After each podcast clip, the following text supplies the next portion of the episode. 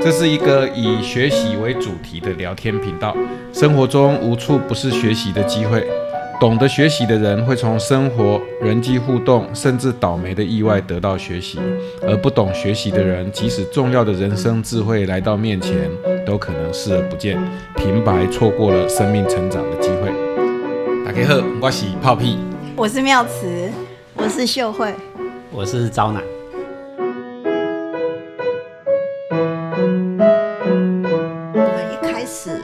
奶。的经验比较是那种知识跟行动累积出来的经验嗯，然后我就在想说，那可是我们常常在讲经验的时候，有时候是在讲人生经验，是指说一个人他在这个世界生活的过程里面，他经历了一些成功跟挫败的过程，然后他慢慢的。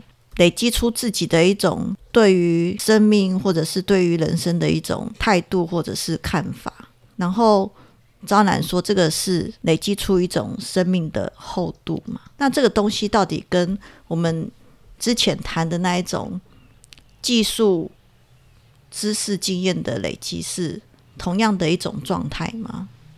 我们人在这个世间行走，的确每个人。都会累积他自己的生命经验。可是你在听不同的人讲的时候，你会发现，同样的那些生命经验，在他讲来到底深刻不深刻，其实是很有他，就每个人很不一样的。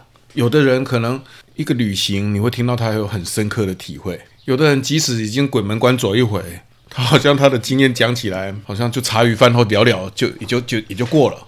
就他如果不能从自己的经验里面学习，他的经验就这样啊。那意思是说，一般经有所谓一般经验跟生命经验，那这两种如果都没有经过一些学习还是沉淀，他有可能。呃，不知道怎么讲。我忽然想到，我们在不知道第一集还是第几集的时候，又来了，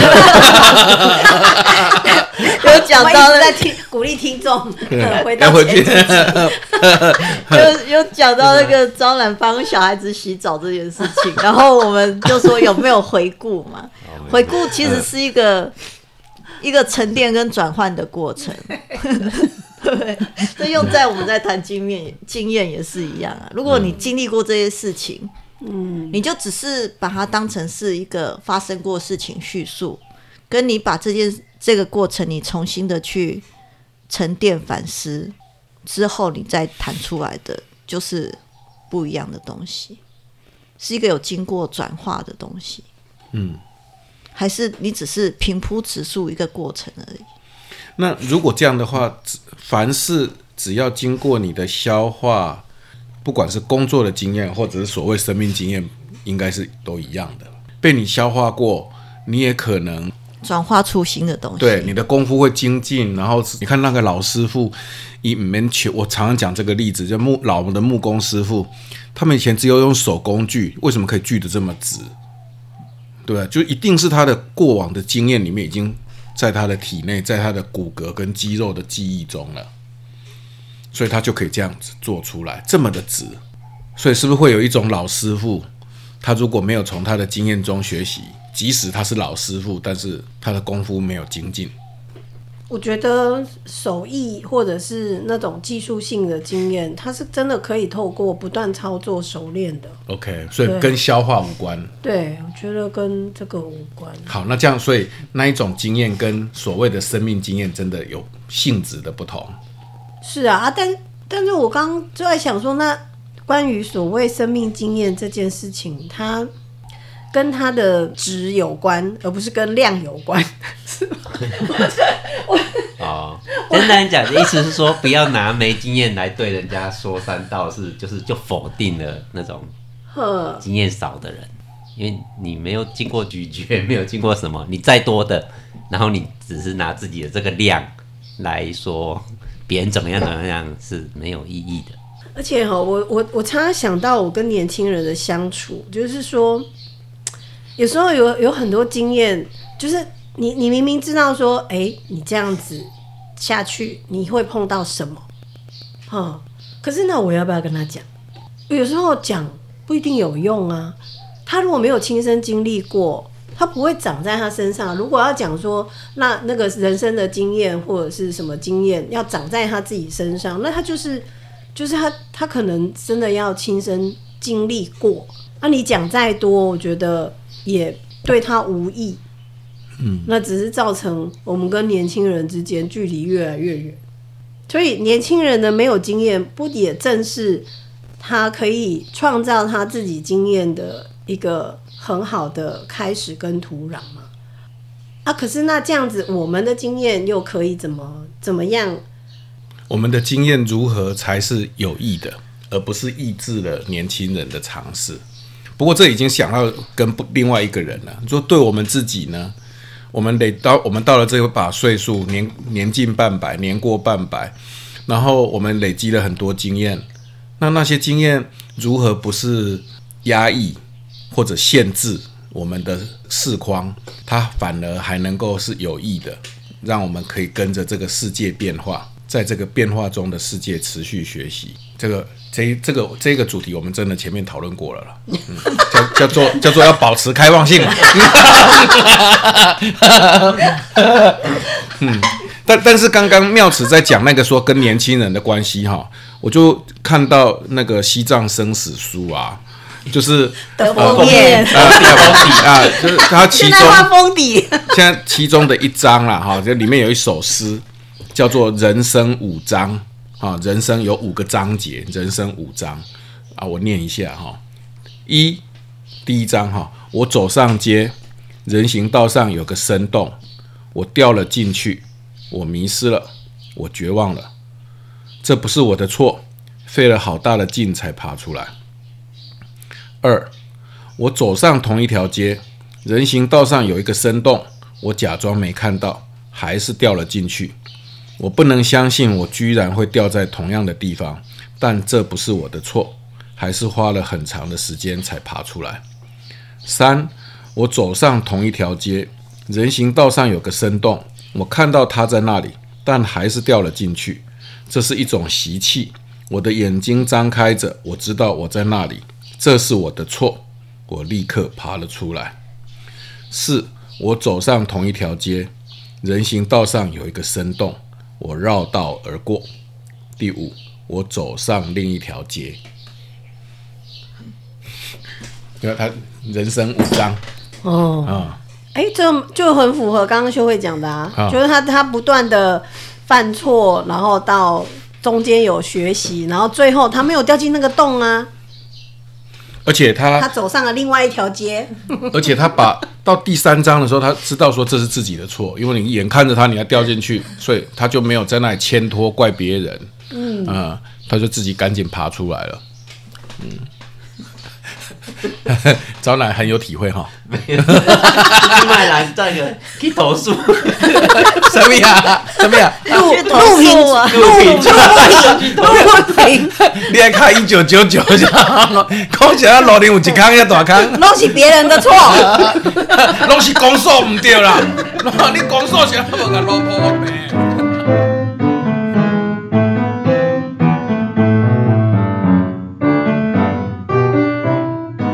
就以行动打电话去公所，而不是就让那个洞继续在那里。可是我觉得这个故事让我最感动的是，后来他走了另外一条街。为什么？为什么最感动，我们一直觉得人生的道路，好像你选择了一条路之后，你就要走到底。可是其实人生是有很多种可能性的嘛，那个发展也不是线性的、单一的。嗯，只要只是你的。你看事情的观点，你的眼界有多开阔的问题。嗯，那为什么是要走上另外一条街？他为什么不是眼看着那个洞，然后就在洞的周边跳舞，然后离开这样？因为你已经克服那个洞了，它已经不再是你的功课了。那真正克服不就是你可以跟他玩耍，对啊，而不是避开他？不是啊，那个那个已经对你没有意义了，你已经。所以他应该是在第三章的时候要绕道而过的时候，在那个洞旁边多多绕个几圈，这样正绕三圈，逆绕三圈，浪费时间。你明明就已经看到有一个你更值得挑战的，那有一个悬崖是你要挑战的，不是洞的。OK OK，太好了。那所以我们这样子有结论了吗？生命经验跟我们一般性的经验有一样吗？我们不会去骂一个小孩说你没有经验，对不对？一个小孩他还没开始他的人生，然后我们说你没经验，你不懂得过人生。爸爸告诉你啊，有真的有这种爸爸对呀、哦，啊，那很腻哦。这种父母真的是你唔知啦，你没经验啦啊！我吃的盐比你吃的饭还多，我来告诉你人生是怎么一回事。啊我是为你好，啊，我是为你好，但是这个是情勒啊，情感勒索，不要情勒。啊 但那个还是很烦，即使没有情勒讲说你不懂啦，你还小啦，你你还年轻啦，我很有很多人生经验，这种人很真的很烦。前一阵子不是有那个就是十八岁的那个公民投票，嗯，很多我们我们的长辈们，长辈嗯嗯，当然我已我也已经成为那个长辈们了，就是很多长辈们就是就反对这样的一个一个公投案，觉得说十八岁十八岁还不行，他们没有判断能力，然后这样子，我就觉得好好奇怪哦，就是如果今天放置在他自己的小孩或者是孙子身上，他会希望他的十八岁的孙子一点也不懂事吗？无法判断这个社社会的是非吗？就真的如果具体落在那个他的具体的对象上，他真的这样什么希望吗？可是当他如果被幻化成说哦什么呃这个社会的青少年的时候，好像他就会成为一个不被信任的标签。为什么会这样哈？对啊，他作为一个阿公，他应该会希望他的孙子成熟、懂懂事，对不对？对啊，有一种有一种饿叫做阿妈觉得你饿嘛，是我这样讲错了啦，接接错了，没有没有没有没有，可是老一辈的或有年纪说，他们在更年过去那个年代，那个时候的，就是他们的能力、生活能力是强的。那就是说什么原因让他们觉得说我过去在那个年纪是可以这么怎样的？那为什么现在的他就不不行。对我在想说为什么？哎、你讲到这一点，你你们小时候谁还有爸爸妈妈接送你上下学？现在是反而自小朋友要自己上下学是非常不可思议的事情，就每个父母都一定要想办法接送小孩。我从哦这这有一个讲法就是讲，今麦坏社人比较多哎，今麦社会较无安全。哦，嗯，OK，车子比较多，坏人比较多。我不晓不晓得啊。你如果当然因为我们我自己没有小孩，所以我现在无法想象。很可能我这样想起来，好像也觉得有点好像有点危险的样子。哦，我我从那个社大出来，然后看到小学放，就觉得如果小朋友自己一个人这样子，就咚咚咚背着书包自己回家，好像也不太安全。就一种不不知不觉间，你已经接受了这个。对对对，就这个社会告诉我，觉得这个社会很不安全，小孩一定要有人接受，这样，嗯，但是张兰刚刚提的那个，我觉得很很真的很有趣，就是说，呃，你看我我们就是我们身边的长辈们，他们很多人都是比如说国小毕业或国中毕业，他们就离开家乡，对。然后到到都市里面打拼。你看他们那时候才多小，沥青十三岁就从宜兰到台北来了、对啊。我妈也是啊，我妈也是国小毕业，她就到台北来工作啊。嗯，那你说，那一个十三岁的小孩，一十四岁的小孩来来都市里面，那不是完全就是不能干嘛，或者是就就是我我就觉得很奇怪。那所以，但是我们现在的小小朋友，可能十三岁还在被爸妈接送，不要说十三岁，到十七八岁还在接送。但但是你刚刚讲，因为这个可能安全性有关，因为车子多嘛，啊啊，然后社会坏人多嘛，所以的确呢，他可能在社会上走踏的程度可能会被骗嘛，像大人都会被骗了，更何况小朋友，对不对？但是呢，我们在家里，我们也没有给小孩子好像有更多自主练习的空间啊。我小学三年级就会炒饭了，可能现在多少小孩可能大人不敢给他拿刀子，不敢 让他碰火，对不对？就我觉得好像总体而言，这个时代好像是更保护小孩。或者我我觉得每个父母都会想要把他自己当年童年的缺憾帮他的小孩补足嘛。嗯。所以当年他他十三岁就要离家自己北上去工作，一定是很辛苦的，所以他一定会想要给他的小孩是一个不要那么辛苦。对。嗯。殊不知。就弱化了那个小孩。对，我是让你讲，不是我自己讲。自己想讲的话就自己讲，干嘛叫别人讲？嗯，对，所以我在想说，我们的有经验，你知道吗？就是老人的有经验，他如何铺陈出一个让年轻人他们在没有经验的环境中。就是可以可以去累积经验，又不至于太过挫折，还是他应该要遭受挫折？这点真的很妙了。他如果遭受挫折，他也会累积出他在一个适当的条件底下，他遇到很多挫折，那他就是都都会学习更多关于如何跟挫折相处的能力啊。所以，我们我们的有经验应该是提供呃。没有经验的年轻人，他们具有学习的能力，而不是去保护他们不受挫折。对。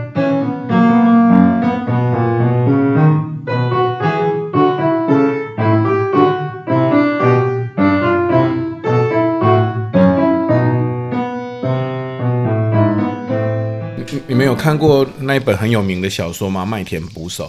嗯。沙林杰写的那个。他他的那个里面的主人翁，他那个想象就是说，小朋友很很快乐的在麦田上奔跑，可是他们不知道麦田的边边其实就是一个悬崖。那他愿意人就站在麦田边，在悬崖边，当小孩子如果有危险的时候，他可以捞住他，不让他有致命的危险。但在这个条条件之内，都让孩子们可以自由的奔跑，自由的发展。但是这还是一种保护圈的概念呢。你还是得要保护啊！你总不希望他在累积经验的过程当中失去了生命，失去了生命啊，或付出太大的代价啊。你不会想说小孩子要学习说电是危险的，就让他自己去电一下吧？这样子也太极端了一点。你就跟小朋友讲说，这两个洞你可以把手指头伸进去看看，试试看来。我觉得那个要保护到什么程度，真的是很难说。就是好，你刚刚讲的那个麦田捕手这件事情，如果是台湾。父母的保护就是 在学校边把围墙 围起来，围起来围起来啦。嗯。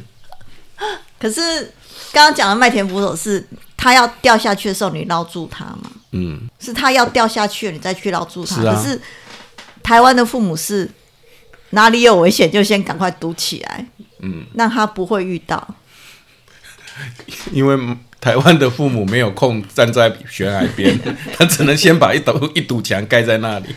因为我们就无法接受眼睁睁的看看那个危险在那边而不处理它。嗯，可是其实如果他没有真的遇到那个危险，其实他是很难成长的。嗯，对呀，所以我就在想说，那他把快要掉下去或者是掉下去的时候把它捞起来，跟呃怎么让让他们在奔跑的时候还会注意到边边是危险的。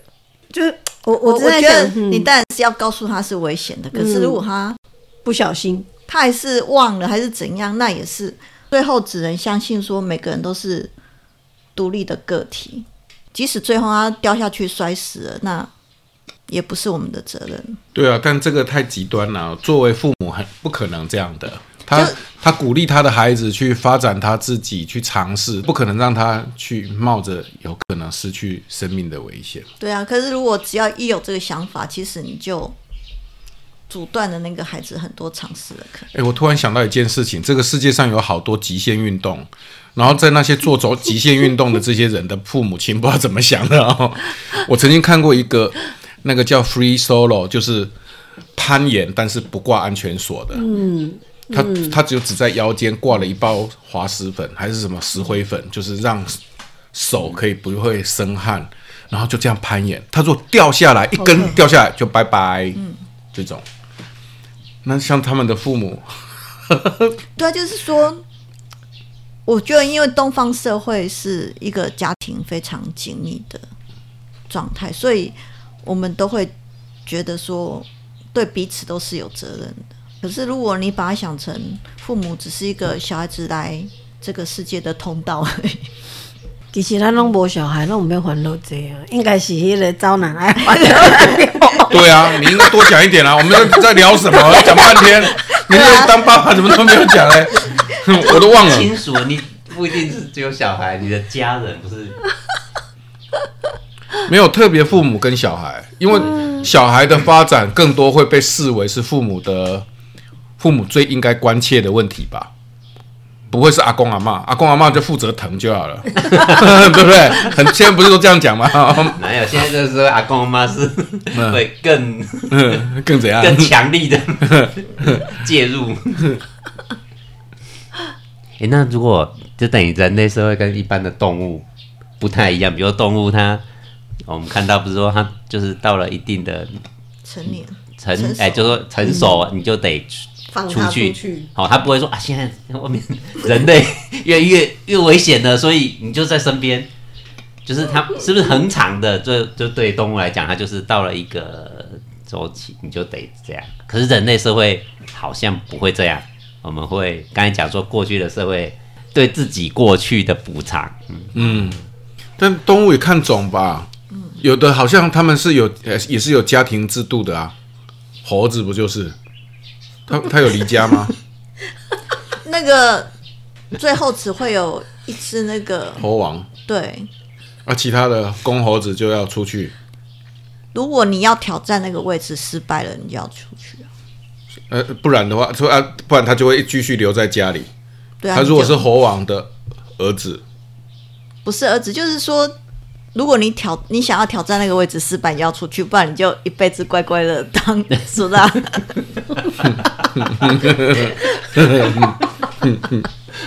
当时，好残酷。那为什么我们讲到这里了？那我们讲一下北极熊好不好？我记得北极熊 一直都跟着妈妈啊。小北极熊都一直跟着妈妈。那他长大之后也是为了宣传说，是因为 地球地球暖化的宣传。哎呦，好困扰哦。好，总之我只是想讲说，有一些动物应该没有跟没有到一个程度就就就离开爸妈的吧。有没有？他们应该是有群居的，已经超越我们的知识范围了。我们，我觉得他们有群动物学，没有没有没有没有。我觉得他们有群，如果是有些动物是有群居的概念，可是他们绝对不是人类的那一种家庭的概念。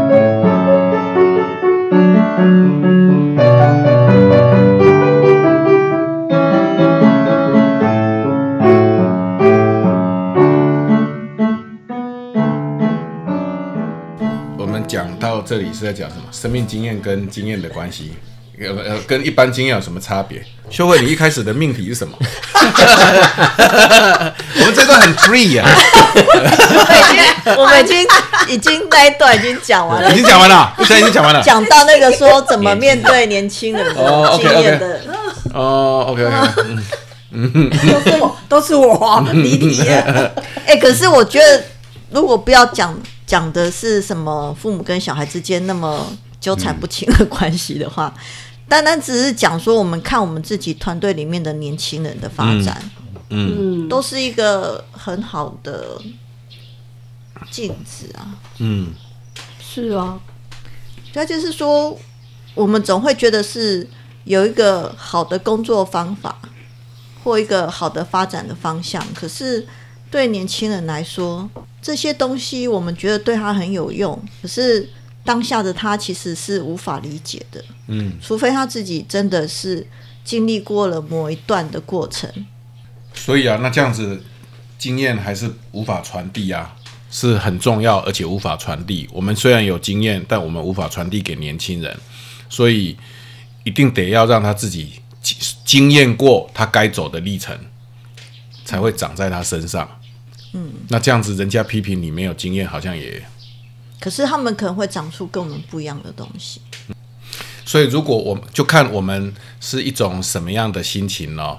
我们如果很乐见。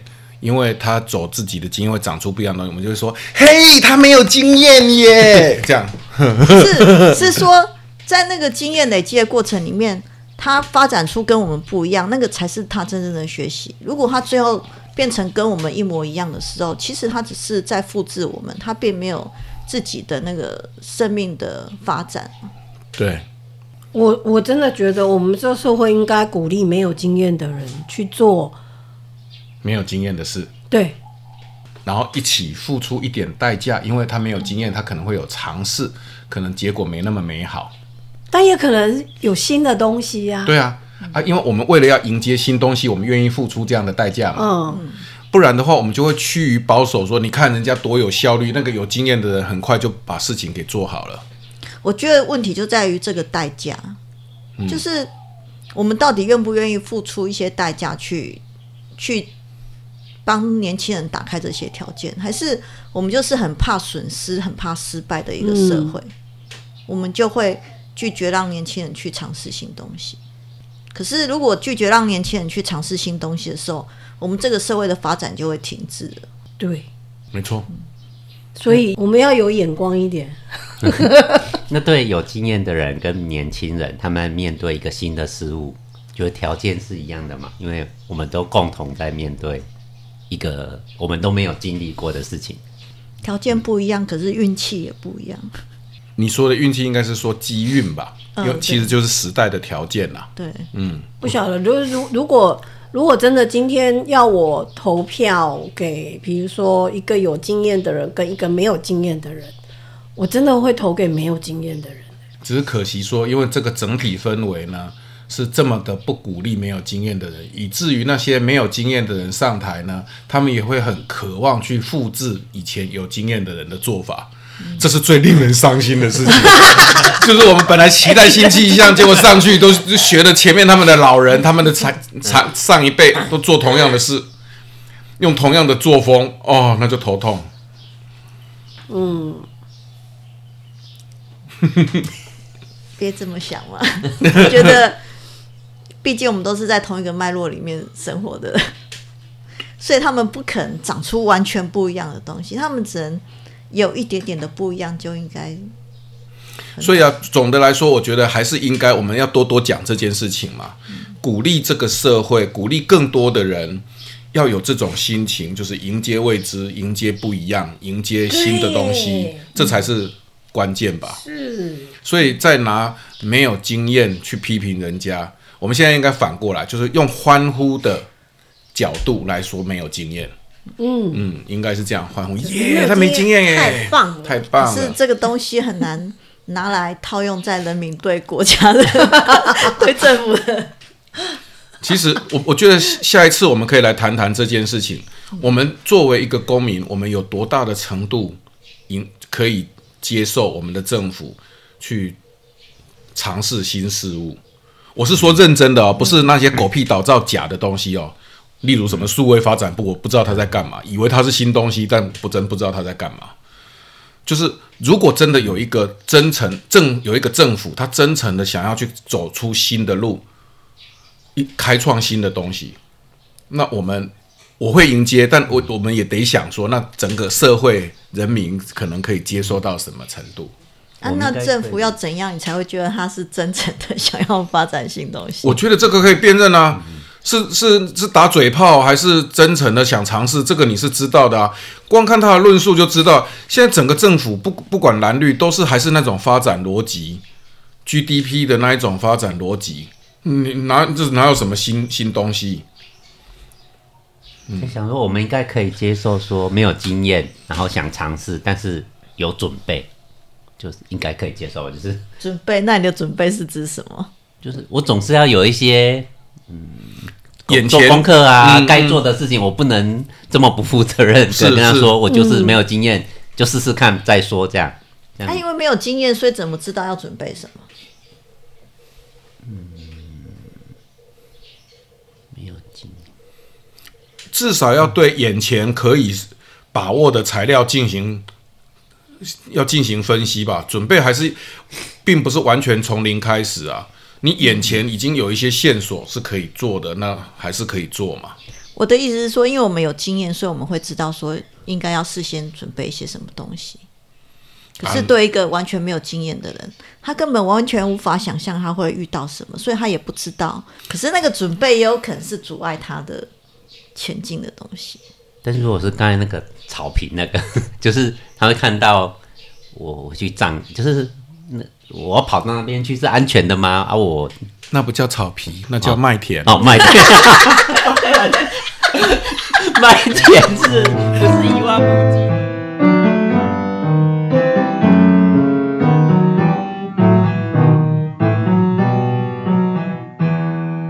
今天这波到家，多谢大家收听。